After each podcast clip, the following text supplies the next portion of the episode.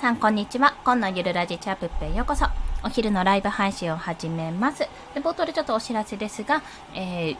生活音が混じります。娘が今ハンバーガー屋さんごっこをやってるので、その声が混じるかと思いますので、ご了承ください。ということで本日は何でもできると思うことへのメリット、デメリットについてお話をしたいと思います。まあ、これはですね、今日、 Voicy を聞いてて、周平さんの Voicy かな？の、インスタグラムでライブをしていたものを、は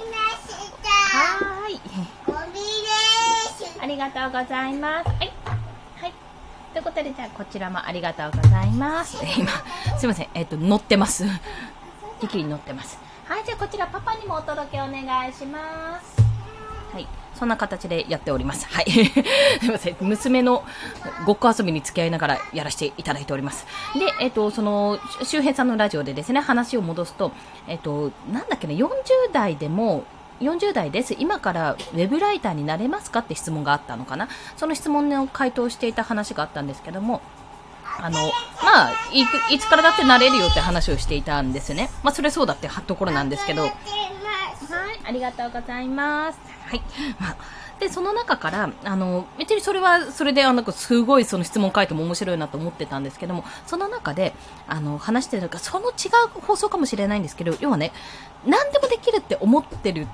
ことへの、まあ、メリット、デメリットがあって、まずメリットとしては、何でもできるからこそ何でも挑戦ができるっていうその強い自信になるっていうところなんですよ。それはデメリットで、ちょっと裏を返すと、まあ、長所短所を紙一重って言いますから、裏を返してしまうと、デメリットは、あの、まだ何もしてないからその言葉が言えるってことなんですね。というのは、あの、何でもできるのはやれるなと思ってやってみたら、結構それを突き進めていくと、割と自分のできなさ具合っていうのが目に見えてきちゃって、凹むことってあるんですよ。という、ということがね、あるんですね。で、それは何かというと、まあ、すごく具体的な例を挙げると、私実は、あの、就職、難民というか、もともと自分の資質的にもそうだったんですが、アルバイトではめちゃめちゃリーダーとかやってたくせに、自分就職活動失敗してるんですね。まあ、飲酒を、あの、大学院の飲酒を受けて、結局落ちたんですけど、まあそこから、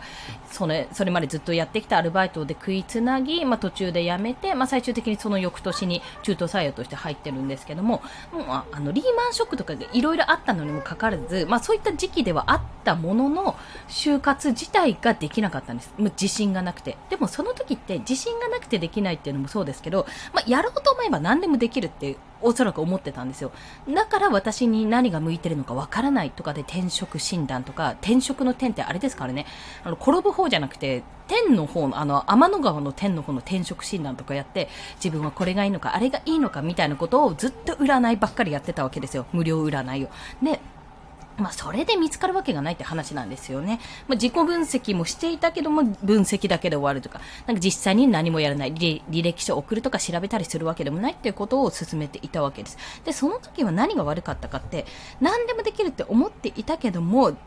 あの、自分にとって、それが本当にやりたいことだよね。まあ、とりあえずね、わからないものに手を出すって気力がなかったんですよね。エネルギーがなかったなと今だったら思います。で、まあ当時、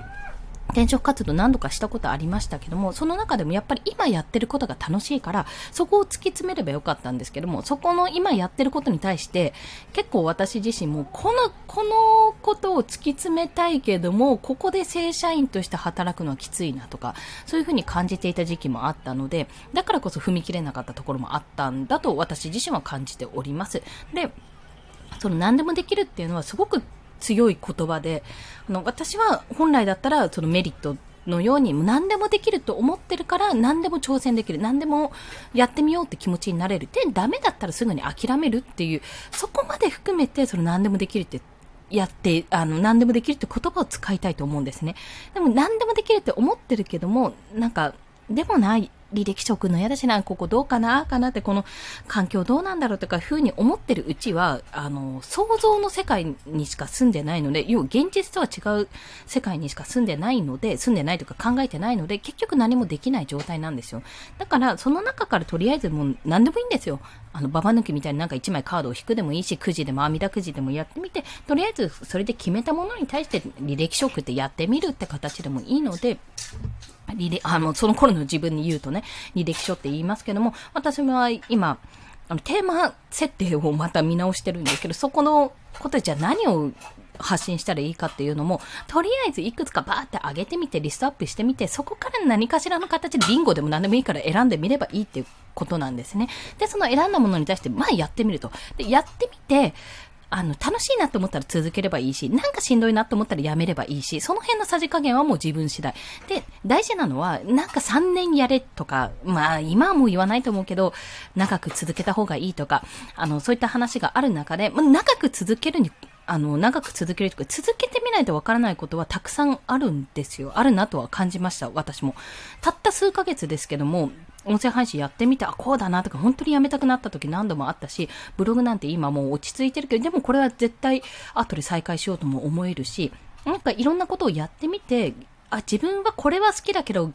こっちは苦手だなとか、できなくないけど、時間があればできると思いながらやってないよなとか、そういったものもね、だんだんやることによって見えてくることが多いわけですね。で、で、何が言いたいかっていうと、その、失礼しました。要は、なんだっけ、何でもできるって思ってるうちに何かしらまずやってみた方がいいってこと。で、何かしらやってみて、とりあえずその自分の中でなん、あの、進めてみるっていうのが大事。進めてみて、あ、ここまで行ったけど自分嫌だなとかやりたくないな、メリット感じないなって思った時にすっぱり諦めることも大事ってことですね。その3つ。やってみる。